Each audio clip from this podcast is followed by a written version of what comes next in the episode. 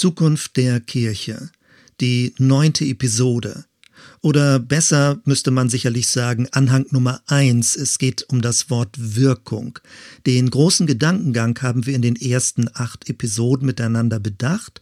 Und jetzt möchte ich eine gewisse Linie noch mal ein bisschen vertiefen, weil ich denke, das ist eine sehr zentrale und eine sehr wichtige Linie, auch wenn sie möglicherweise ein bisschen provozierend, herausfordernd und ungewohnt ist, so und in diesem Sinne über Kirche nachzudenken. Stichwort Wirkung, wie gesagt. Oder man könnte es frommer formulieren, warum es nicht darum geht, allein nur in den Himmel zu starren. Es gibt eine Parabel, die mich seit Jahren verfolgt, also eine Gleichnisgeschichte. Sie stammt vom dänischen Philosophen und Theologen Sören Kierkegaard. Er hat im 19. Jahrhundert gelebt und es handelt von schnatternden Gänsen. Diese Parabel, die geht so. Ein Haufen schnatternder Gänse wohnt auf einem wunderbaren Hof. Sie veranstalten alle sieben Tage eine herrliche Parade. Das stattliche Federvieh wandert im Gänsemarsch zum Zaun, wo der beredste Gänserich mit ergreifenden Worten schnatternd die Herrlichkeit der Gänse dartut. Immer wieder kommt er darauf zu sprechen, wie in Vorzeiten die Gänse mit ihrem mächtigen Gespann die Meere und Kontinente beflogen haben. Er vergaß nicht dabei, das Lob an Gottes Schöpfermacht zu betonen. Schließlich hat er den Gänsen ihre kräftigen Flügel und ihren unglaublichen Richtungssinn gegeben, dank deren die Gänse die Erdkugel überflogen. Die Gänse sind tief beeindruckt. Sie senken andächtig ihre Köpfe und drücken ihre Flügel fest an den wohlgenährten Körper, der noch nie den Boden verlassen hat. Sie watscheln auseinander, voll Lobes für die gute Predigt und den beredten Gänserich. Aber das ist auch alles. Fliegen tun sie nicht. Denn das Korn ist gut und der Hof ist sicher. Diese sehr zugespitzte und zynische, sehr bissige Parabel hat Sören Kierkegaard in Bezug auf die damalige christliche Kirche in Dänemark verfasst. Sonntag für Sonntag versammeln sich Gläubige in den Kirchengebäuden und reden über die Möglichkeit des Glaubens, über die Möglichkeit des christlichen Lebens, über die Möglichkeit, etwas zu tun, was sinnvoll ist und was ihre Vorfahren vielleicht auch mit viel Mut getan haben, aber eins tun sie nicht. Sie verhalten sich nicht dementsprechend, sondern sie hören es sich nur an. Dieses Gleichnis verfolgt mich seit vielen Jahren und manchmal wie ein Albtraum, wie ein Wachtraum, dass ich sage, hoffentlich passiert uns das nicht und wir sind so blind für unser ganzes christliches Betriebsamkeitsgeschehen, dass wir nicht merken, dass alles nur ein religiöser Leerlauf ist.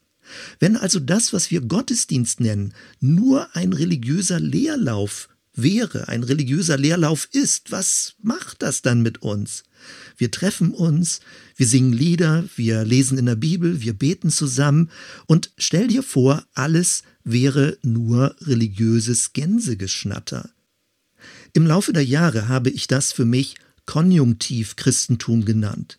Man müsste, man sollte, schön wäre wenn. Und keiner ruft, der Kaiser hat doch gar nichts an. Was machen wir hier? Was meinen wir, wenn wir sagen Religion? Oder spezifischer, was meinen wir, wenn wir sagen, die Nachfolge Jesu, in der Nachfolge Jesu stehen, an Christus glauben, ein Christ sein, eine Christin sein? Was meinen wir damit? Im Neuen Testament wird diese Art von Leerlaufgläubigkeit folgendermaßen genannt. Da wird das Bild verwendet, es ist wie Wolken ohne Regen. Viel heiße Luft könnte man auch sagen, fromm sein ohne Wirkung. In den 90er Jahren, als wir anfingen, uns mit dem Thema Gemeindegründung zu beschäftigen, da hat der Gemeindeberater Bob Logan, der zu der Zeit in Deutschland war und Vorträge gehalten hat, uns folgende Frage gestellt. Was würde fehlen, wenn deine Gemeinde plötzlich weg wäre? Angenommen, plötzliche Entrückung ab in den Himmel, würde es die Umwelt überhaupt bemerken? Gäbe es eine Lücke, würdet ihr vermisst werden. Damals hat mich das ziemlich durcheinander gebracht, aber ich hatte das Gefühl, das ist eine wichtige Spur, darüber nachzudenken. Wenn eine christliche Gemeinschaft so etwas wie eine interne Gemeinschaft ist, ein religiöses Biotop, was die Außenwelt gar nicht so wirklich wahrnimmt oder höchstens nur, wenn was Schlechtes läuft, wahrnimmt, was würde fehlen, wenn plötzlich die Gemeinde, zu der du gehörst, weg wäre, entrückt wäre, also angenommen, du bist dabei, keine Sorge, und hier unten, also wenn man den Himmel oben denkt und wir bleiben hier unten, angenommen, hier unten ist die Gemeinde plötzlich weg und niemand vermisst sie. Was macht es für einen Sinn, sich in dieser Art von Gemeinde zu engagieren? Eine sehr wichtige Frage und eine notwendige Frage für die Art und Weise, wie man Gemeinde gestaltet, auch wenn es vielleicht in mancher Hinsicht äh, ein bisschen bedrohlich sich anfühlt. Szenenwechsel. Gehen wir zurück in einen Bibeltext und gucken uns das kurz an. Ich nehme diese Podcast-Episode gerade am Himmelfahrtstag auf. Apostelgeschichte 1. Dort wird beschrieben von Lukas, wie die Jünger das erlebt haben. Jesus war weg. Sie hatten viel mit ihm erlebt, eine Achterbahn der Gefühle. Sie waren begeistert, sie waren enttäuscht, sie waren niedergeschlagen, als Jesus gekreuzigt wurde. Und dann plötzlich die Auferstehung, sie konnten es kaum glauben. Und jetzt war Jesus ein zweites Mal weg, weil er in den Himmel, in die himmlische Wirklichkeit entrückt wurde. Und dann lesen wir im ersten Kapitel, wie sie in den Himmel starren. Förmlich ein Standbild, wie eingefroren. Stell dir eine Frömmigkeit vor, eine Gläubigkeit, eine Christlichkeit, die himmelswärts gerichtet ist. Man denkt, oh, das ist doch besonders fromm und das ist doch gut, wir sollen doch auf den Himmel ausgerichtet sein. Ja, und das stimmt auch. Wir sollen die himmlische Wirklichkeit vor Augen haben. Aber in diesem Fall sehen wir in der Apostelgeschichte, wie die Jünger in den Himmel starren und irgendwie das Bild stehen bleibt. Manche Arten von christlicher Frömmigkeit haben genau diese Struktur. Jesus und ich. Eine Zeit, wo ich mich bei Anbetungszeiten wohlfühle. Nichts gegen Anbetung, das ist wichtig zu beten, aber wenn das alles ist, sind es Wolken ohne Regen. Was ist die Wirkung deines christlichen Glaubens? Was ist die Wirkung für dein Leben, für deine Umwelt, dass du Jesus kennst und dass du mit Jesus zusammen leben willst? Das sind die ernsten und die ja, vielleicht manches Mal sogar ein bisschen bedrohlichen Fragen, weil sie an die Oberfläche bringen, wenn manches religiöses Leerlaufgetriebe da ist. Hier in der Apostelgeschichte 1 lesen wir dann, dass zwei Engel kommen. Immer wenn zwei Engel kommen, dann ist es besonders wichtig. Zwei Engel kommen und richten bei den Jüngern den Blick aus dem Himmel zurück auf die Erde. Die Himmelsboten richten den Blick auf die Erde und erinnern die Jünger daran, dass sie Botschafter sein sollen, dass sie eine Botschaft haben. Was ist die Botschaft? Das wird in Apostelgeschichte 1 gar nicht ausdrücklich gesagt, weil es klar ist. Es ist das Friedensreich Gottes. Gott hat die Welt geliebt. Und Paulus sagt, lasst euch versöhnen mit Gott. Es geht darum, dass diese Welt in den Shalom Gottes hineinkommt, dass die Beziehungen geheilt werden zu Gott, zu dir selbst, zu deinen Mitmenschen, zur ganzen Schöpfung. Diese Botschaft zieht sich wie ein roter Faden durch die gesamte Bibel. Und an dieser Stelle kurz der Hinweis, manchmal spielen Christen, Christinnen das Neue Testament gegen das Alte aus. Aber das ist sehr unglücklich, denn das Neue Testament hat dieselbe Botschaft wie das Alte Testament. Manche sagen dann, aber es gibt doch einen neuen Bund. Mit Jesus ist was völlig Neues gekommen. Ja, das sage ich auch. Da bin ich von überzeugt. Jesus hat was ultimativ Neues in diese Welt hineingebracht. Aber es ist nicht die Botschaft. Die Botschaft ist der Shalom Gottes. Gott will Shalom. Er will diesen Shalom für dich, er möchte diesen Shalom für die Welt. Das haben die Propheten im Alten Testament angekündigt und danach Ausschau gehalten. Was ist denn das Neue am Neuen Testament? Ja, es ist nicht diese Botschaft. Die ist auch schon im Ersten Testament in der hebräischen Bibel zu finden. Das Neue im Neuen Testament ist in zweifacher Hinsicht zu sehen. Das erste, Jesus weitet diese Shalom-Botschaft und diesen Shalom-Auftrag auf die gesamte heidnische Welt aus, auf die nichtjüdischen Völker. Das heißt, es geht nicht allein um das jüdische Volk, sondern es geht um alle Menschen. Das ist das Neue am Neuen Testament. Und das Zweite, um diese Botschaft, um diesen Shalom zu leben, wird die Verheißung des Geistes angekündigt und der Geist wird Menschen zugänglich gemacht. Nicht nur speziellen Menschen, nicht nur speziell auserwählten Menschen, sondern jeder Mensch hat den Zugang über Christus zu diesem Geist Gottes. Und der Geist Gottes kommt in dich hinein durch Christus, indem du Christus vertraust und dich öffnest für das Wirken des Geistes. Und dadurch kommt die Kraft in dein Leben, diese Shalom-Botschaft leben zu können. Das ist das Neue am Neuen Testament. Also nochmal, die Botschaft ist dieselbe wie im Alten und im Neuen Testament, der Shalom Gottes für alle Menschen, für diese Welt und umfassend bis hin für diesen gesamten Kosmos. Aber es ist ausgeweitet auf die heidnische Welt, auf die nichtjüdische Welt, auf alle Menschen und die Kraft Gottes ist da, um diesen Weg zu gehen. Und wir als Menschen, die nicht jetzt zum jüdischen Volk gehören, orientieren uns besonders an Jesus, weil er hat uns mit hineingenommen in diese Geschichte, die Gott mit seinem Volk schon seit Jahrtausenden gegangen ist und weitergeht. Kommen wir zurück zum Stichwort Wirkung. Ich möchte es nochmal zusammenfassen oder eher wiederholen, so dass du es auswendig kannst, was unsere Hauptstichpunkte waren in Bezug auf das Why, das How und das What. Mit dem Bereich Wirkung befinden wir uns im Bereich des What, aber noch spezifischer, das wird gleich deutlich werden. Man kann diese drei Ebenen mit S-Worten machen. Also für das Why, Shalom, für das How, den Schwarm, das Schwarmmuster und für das What, die Sendung oder den Segen. Also was soll getan werden, was soll geschehen. Am Ende des Johannesevangeliums sagt der Auferstandene, Friede sei mit euch, wie mich mein Vater gesandt hat, so sende ich euch.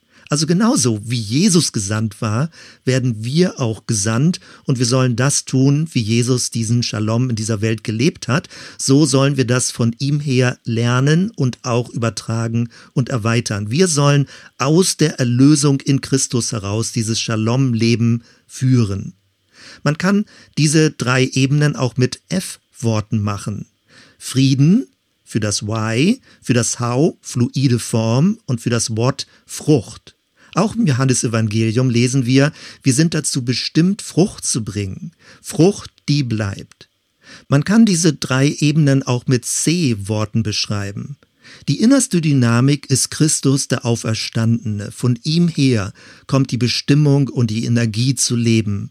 Für das How, das Wie der Gemeinschaft, steht der Begriff Commons, miteinander teilen und gemeinsam das Ganze zu gestalten. Und für das Wort könnte man den Begriff Culture nehmen oder noch besser Counterculture, eine Gegenkultur, eine friedensorientierte Gegenkultur in einer Welt, die destruktiv, gewaltbereit, abwertend, erniedrigend, diffamierend mit Menschen umgeht. Und es kostet Mut, in dieser friedensorientierten, in dieser Shalom-orientierten Counterculture zu leben und ihr Gestalt zu geben. Dabei geht es um die Umgebung, um die Wirkung in der Umgebung, um Taten, um Einfluss, den wir in dieser Form ausüben. Man kann auch diese drei Ebenen mit W-Worten beschreiben. Das Innerste ist für mich dann das Bild des Weinstocks oder die Wahrheit, die in Christus zu finden ist. Das How, dafür steht die Weggestalt, dass wir miteinander auf dem Weg sind, alles ist vorläufig, wir sind lernbereit und erst am Ende der Zeit werden wir die Vollendung erleben, wie Gott sie sich vorgestellt hat. Und für das Wort steht das Wort Wirkung. Da sind wir wieder genau bei dieser Thematik, die ich mit dir bedenken möchte. Was ist die Wirkung von Gemeinde? Was ist die Wirkung der Nachfolge Jesu? Was meinen wir, wenn wir sagen, wir sind Christ oder wir sind Christin? Jetzt möchte ich mit dir in eine Außenreflexion gehen, weil das hilft uns, bestimmte Dinge innerhalb unseres Kirchenverständnisses oder unseres christlichen Gemeindeverständnisses besser zu reflektieren. Also ein Außenblick. Und dafür verwende ich unsere Erfahrung mit Serve the City. Serve the City, wir haben es 2011 in Bremen begonnen, soziales Kurzzeitengagement, viele tolle Kontakte, die darüber in der Stadt entstanden sind. Und in der Anfangsphase hatten wir das Glück und die Möglichkeit, zweimal ein Beratungsstipendium zu bekommen über Start Social. Und da ging es darum, dass ein externer Coach auf unsere Idee geguckt hat, was wir miteinander machen wollen und realisieren wollen. Und wir haben die Idee reflektiert und es ging auch darum, welche Wirkung wollen wir erreichen, was wollen wir mit dem, was wir tun. In diesem Zusammenhang bin ich später, also irgendwo 2013, 2014, in Berlin gewesen, bei Workshops, die kostenlos angeboten wurden, alles unter der Überschrift, damit soziale Initiativen wissen, was sie tun und warum sie das tun. Und dort bei diesen Workshops ging es unter anderem um die Frage der Messung. Und viele Leute aus den sozialen Initiativen zuckten zurück, weil sie sagten, Messung, das ist ein komisches Wort, das klingt so nach Wirtschaft, so nach gewissen Kennwerten, die erreicht werden müssen, Überprüfbarkeit.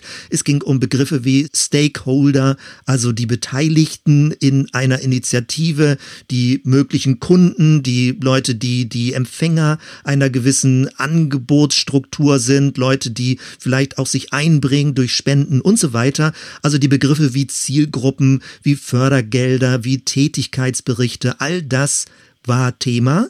Und das Ziel war, es ging darum, auch die Selbstdarstellung zu verbessern, sich selbst darüber im Klaren zu werden, warum tut man das, was man tut und wie kann man es verbessern, wie kann man es auch anderen Leuten verständlich machen und vermitteln. Und wir haben viel darüber diskutiert in den Workshops, denn die Messbarkeit des Sozialen ist überhaupt nicht so einfach. Man hat ja nicht einfach nur Zahlen, die man grafisch darstellen kann, weil es gerade im Sozialen ja viel um Beziehungen geht, um Menschen geht, wie entwickeln sie sich und viele Situationen sind sehr spezifisch und sehr besonders. Da kann man nichts vereinheitlichen oder Menschen über einen Kamm scheren.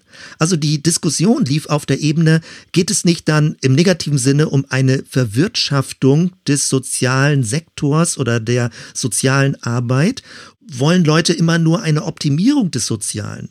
Diese kritischen Rückfragen sind völlig berechtigt und vermutlich zucken deswegen Leute auch zurück, wenn man solche Fragen an die Kirche stellt. Was ist die Funktion von Kirche? Was soll die Wirkung von Kirche sein? Und wie wollen wir die Wirkung von Kirche, von der christlichen Gemeinschaft, von dem christlichen Glauben, von der Nachfolge Jesu, wie wollen wir das messen? Und ich bin auch zurückhaltend bei dem Wort messen. Da werde ich gleich nochmal drauf zurückkommen. Die Leitfrage ist aber sehr wesentlich und sehr wichtig. Die Leitfrage lautet, wie verändert deine Initiative, also in diesem Fall Serve the City, wie verändert diese Initiative die Gesellschaft zum Guten? Die Menschen, wie verändert sie sie, die Stadtteile oder möglicherweise auch ganze Regionen? Und warum sollten sich Leute dafür engagieren? Warum sollten sie freiwillig Zeit und Geld spenden? Wenn du dir nicht darüber im Klaren bist, warum du das tust, was du tust, wirst du auch nicht andere Menschen dafür gewinnen können und sie begeistern können. Mit diesem kurzen Exkurs und mit dieser Reflexion jetzt vor dem Hintergrund unserer Erfahrung mit Serve the City zurück zur Kirche, versuchen wir das mal anzuwenden und zu übertragen. Eine fromme Frage, augenzwinkern, könnte lauten, warum sollten wir als Kirche himmlische Fördergelder bekommen? Oder man könnte noch frommer formulieren, warum sollte Gott uns überhaupt segnen in dem, was wir tun? Oder anders formuliert, säkularer, wie sieht unser Tätigkeitsbericht aus? Also, wird durch uns Gottes Friedensreich vorangebracht? Oder leben wir als Shalom-Akteure? Wie viele Leute leben als Shalom-Akteure? Worin zeigt es sich, dass wir als Shalom-Akteure leben? Und noch anders gefragt, bilden wir Botschafter des Friedens aus? Also multiplizieren wir? Denken wir überhaupt darüber nach, ob wir multiplizieren wollen? Oder ist das gar nicht auf unserem Schirm, dass wir in diese Richtung auch denken? Wenn ich diese Fragen jetzt so zuspitze, dann höre ich sofort Einwände, so unsichtbare, lautlose Einwände, aber eben auch Einwände in mir drin. Beispielsweise, geht es nicht beim christlichen Glauben allein um Hingabe? Dass man sagt, ich gehöre zu Jesus, ich möchte ihm folgen und das war's. Du kennst das vielleicht, wenn in Zeugnissen steht, er oder sie hat sich stets bemüht Das ist eine Umschreibung für keine so wirklich gute Note. Man kann nicht wirklich sagen, was dabei rausgekommen ist, aber man bemerkt zumindest, dass jemand sich bemüht hat. Also nicht ganz nix, aber eben auch nicht sehr viel. Also wenn es allein um Hingabe ginge, dann ist es sowas ähnliches wie er oder sie hat sich stets bemüht. Es gibt aber auch einen anderen Einwand, der lautet zum Beispiel, müssen wir nicht im Glauben arbeiten und eben nicht im Schauen. Ich würde sagen, das fühlt sich ein bisschen nach Blindflug an, nach einer Nebelsituation, dass man nur auf Verdacht oder auf gut Glück arbeitet. Auch das überzeugt mich nicht, diese Formulierung im Glauben zu arbeiten. Natürlich kann man nicht alles sehen und alles überprüfen, aber man kann auch nicht nix sehen. Ein anderer möglicher Einwand. Wichtig ist, dass die Botschaft verkündigt wird, alles andere wollen wir Gott überlassen. Klingt auch sehr fromm. Aber warum geht es nur darum, dass die Botschaft verkündigt wird? Paulus redet auch davon, dass wir pflanzen, dass wir begießen. Gott gibt das Wachstum, aber wir müssen uns auch darum kümmern, dass etwas wächst. Ein weiterer Einwand. Lässt sich Arbeit für Gott überhaupt messen? Führt nicht jegliches Zählen wollen in die falsche Richtung? Und ich würde sagen, ja, also das ist dieselbe Diskussion, die wir bei Serve the City hatten oder bei anderen sozialen Initiativen. Wie weit kann man soziales Engagement, also gesellschaftlich überprüfen in seiner Wirkung? Und darüber muss man nachdenken und man muss überlegen, wie kann das gelingen, ohne dass das platt und plump ist. Und noch ein letzter Einwand heißt, Glauben nicht einfach nur Vertrauen. Warum müssen wir jetzt über Wirkung reden? Das fühlt sich zu sehr nach Stress an, eben nach Überprüfbarkeit, nach vorzeigbaren Ergebnissen. Und äh, ja, wir wollen doch nicht sowas jetzt wie so eine Werkgerechtigkeit haben. Wir müssen doch Gott vertrauen. Auch das klingt sehr fromm, kann aber manchmal einfach nur zu einer Ausrede werden, nicht über diese Wirkung und über den Auftrag nachzudenken, den Gott uns als christliche Gemeinschaft gegeben hat, für den Standort, wo wir leben, in der Stadt oder in dem Dorf oder in dem Umfeld, wo auch immer wir uns befinden. Wenn wir also nicht über Wirkung nachdenken, dann ist die Alternative, dass wir Gefahr laufen, uns in die eigene Tasche zu lügen dass wir uns etwas vormachen, jahrelang etwas vormachen, etwas schönreden möglicherweise und eben nur so etwas wie Gänse schnatternde Gottesdienstversammlungen machen. Bei all dem rufe ich in Erinnerung, dass es natürlich nicht darum geht, dass wir aktivistisch irgendwie heiß laufen und ausbrennen und immer nur uns verschleißen sollen, sondern Jesus betont ja gerade, es geht um die Kraft des Geistes und nicht um menschliche Leistung. Es geht darum, dass es eine lebbare Sendung ist. Es geht um deine Begabung, die du von Gott bekommen hast, auch deine natürlichen Begabung. Es geht um deine Persönlichkeit, die du mit einbringst. Also, was ich sagen will, es geht nicht um Überforderung. Auch das Bild der Frucht und eben nicht der Werke betont diesen organischen Aspekt, dass etwas wächst. Aber Frucht ist eben etwas, was sichtbar wird, was nicht einfach nur unsichtbar ist, was so sichtbar ist, dass andere es sehen können und auch erleben können. Was ist also die Friedensfrucht der christlichen Gemeinschaft?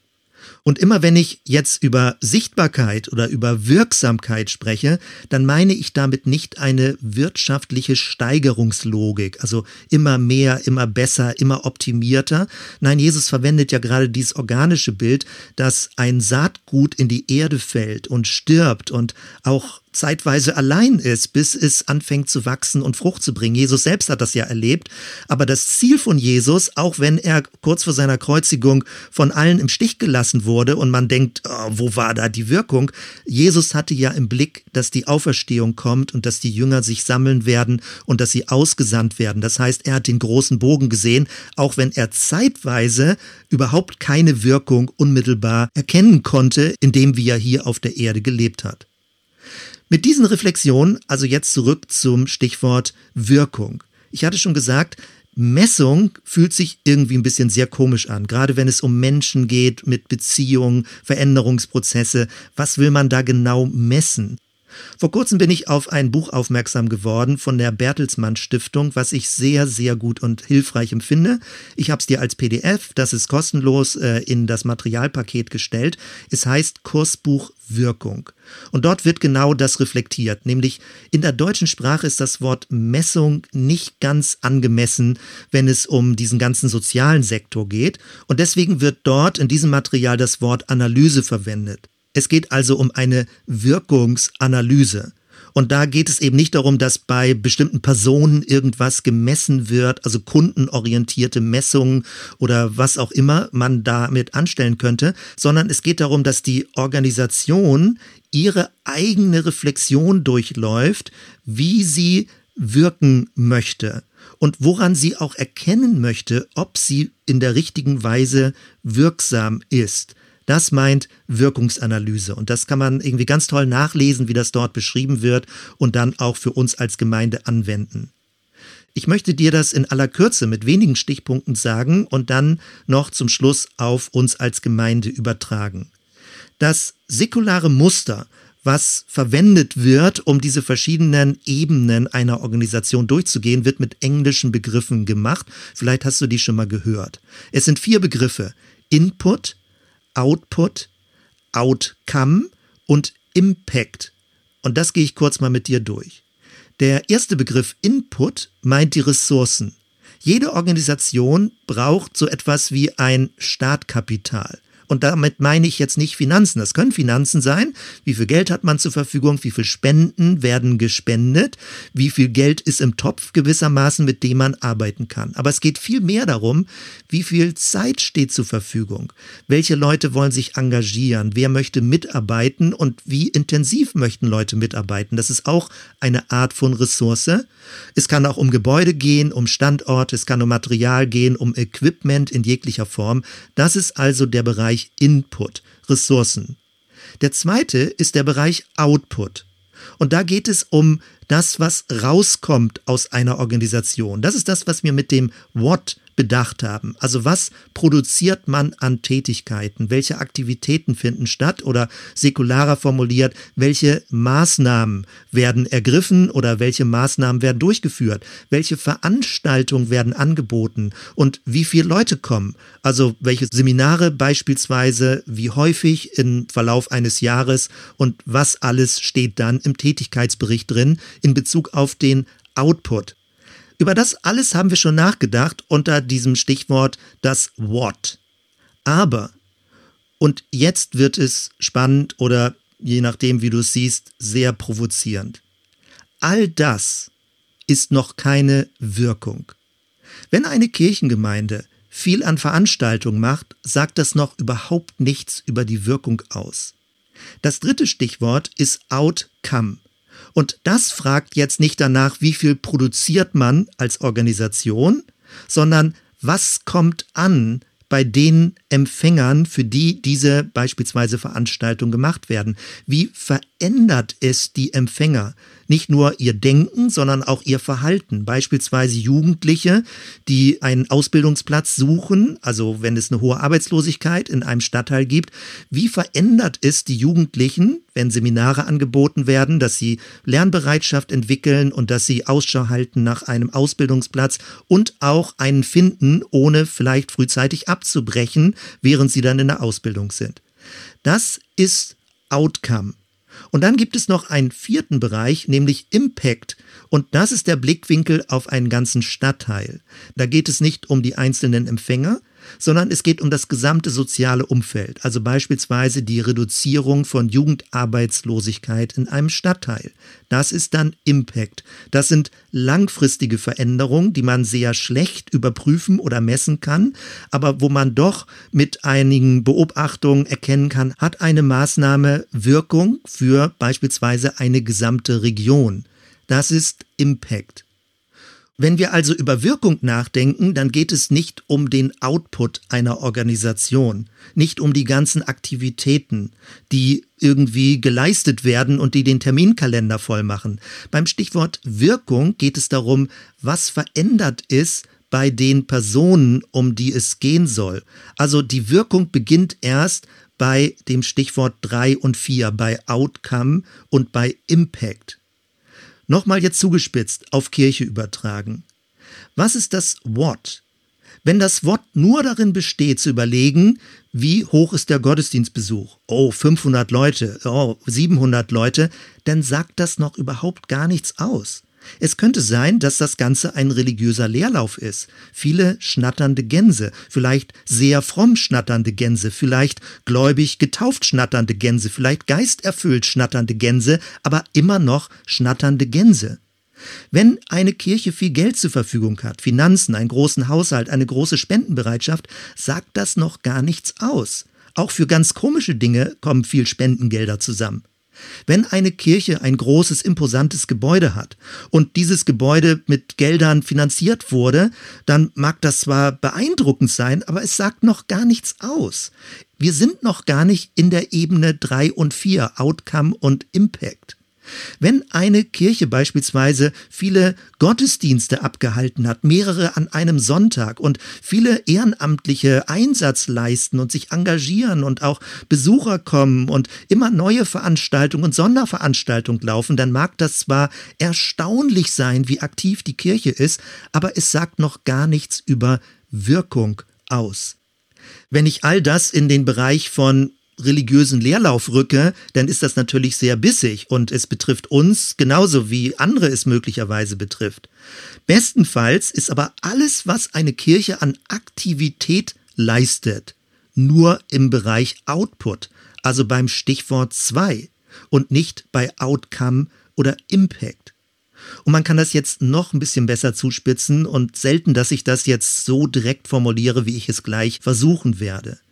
Manchmal wird gesagt, wir brauchen mehr christliche Gemeinden in unserem Land und Leute betrauern das, dass das Christentum sich zurückentwickelt und Kirchen schrumpfen, große Kirchen schrumpfen, kleine vielleicht wachsen ein bisschen, aber insgesamt gibt es ja einen eher abnehmenden christlichen Glauben und Leute sagen, es müssen mehr Gemeinden gegründet werden, wir brauchen mehr Kirchen in einer Stadt, aber die Anzahl der Kirchen in einer Stadt sagt noch gar nichts aus.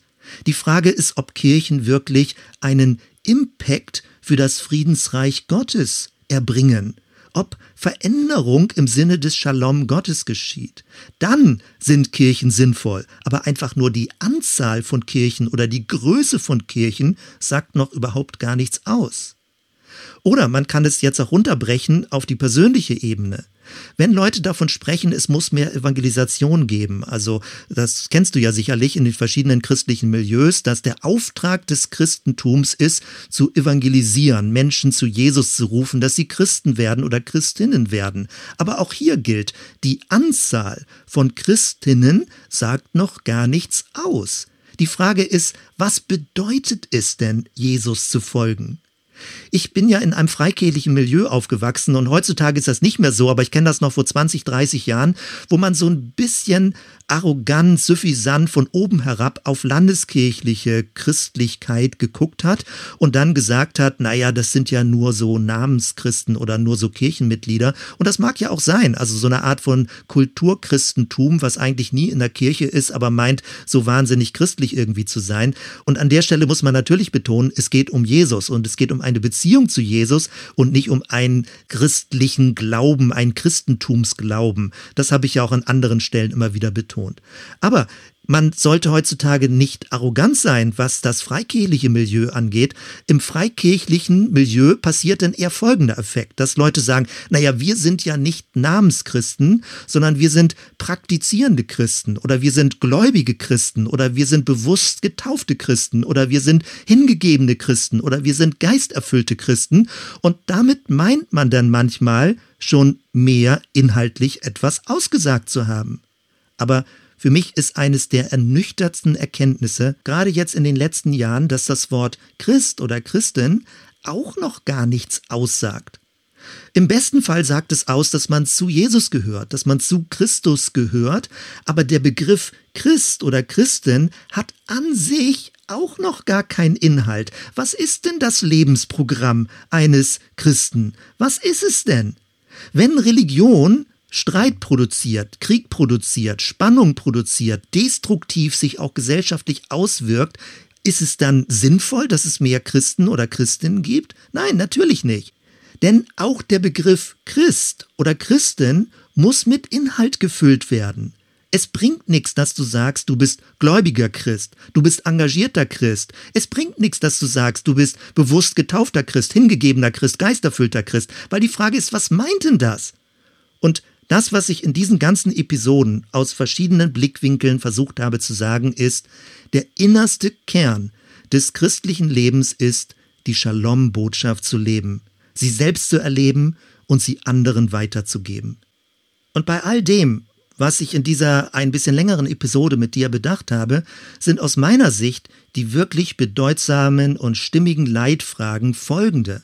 Es geht also um den richtigen Fokus für die Arbeit, die wir tun, für das Engagement, das wir tun, für das, was wir christliche Gemeinde nennen. Das Erste, es geht um die Frage, wie verändert das, was wir miteinander tun, die Qualität im Leben der Beteiligten, also bei dir und bei mir.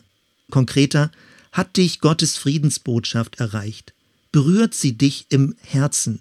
Verändert sie dein Leben zum Guten? Wird dein Leben dadurch sinnhafter? Bekommst du dadurch mehr Freude, eine tiefe innere Freude, ein inneres Glück, Gottes Shalom-Botschaft in dieser großen Geschichte zu leben?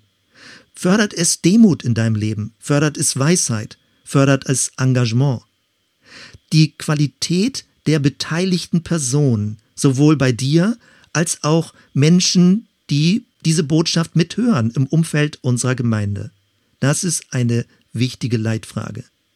Das Zweite, wie nimmt die Umwelt diese christliche Gemeinschaft, zu der du gehörst, wahr? Welches Feedback bekommt ihr? Werdet ihr als aufbauender Faktor in der Gesellschaft wahrgenommen? Fördert ihr das Gemeinwohl? Wie werden die Ressourcen eingesetzt? Engagieren wir uns, engagiert ihr euch für soziale Gerechtigkeit? Für Unterdrückte, dass ihnen geholfen wird? Geht ihr Kooperation mit guten Initiativen ein, um gemeinsam Gutes zu bewirken in deiner Stadtkultur, in deinem Umfeld, in der gesamten Umwelt bis hin zur Schöpfung und zur Natur? Wie also wird deine christliche Gemeinschaft wahrgenommen? Wird sie als eine positive Wirkung wahrgenommen? Und das Dritte, das ist das Stichwort Quantität. Auch darüber muss man reden. Also engagieren sich immer mehr Leute für diese Shalom-Botschaft. Kommen Leute dazu. Wächst die Bewegung, zu der du gehörst? Gibt es eine wachsende Anzahl? Möchten Menschen Jesus folgen, sich zu ihm bekennen? Möchten Menschen Shalom-Akteure sein? Habt ihr Multiplikation im Blick, Ausbildung, die Übertragung dieser Botschaft auf die nächste Generation? Das sind die großen drei Leitfelder, um die Wirkung einer christlichen Gemeinde im Blick zu behalten. Noch einmal. Erstens wird das Leben der Beteiligten qualitativ zum Guten hin verändert durch diese Friedensbotschaft. Das zweite, nimmt die Umwelt euch als eine Gemeinschaft wahr, die diese Friedensbotschaft von Jesus leben möchte. Und das dritte, schließen sich neue Menschen an, kommen Menschen dazu, multipliziert sich diese Botschaft.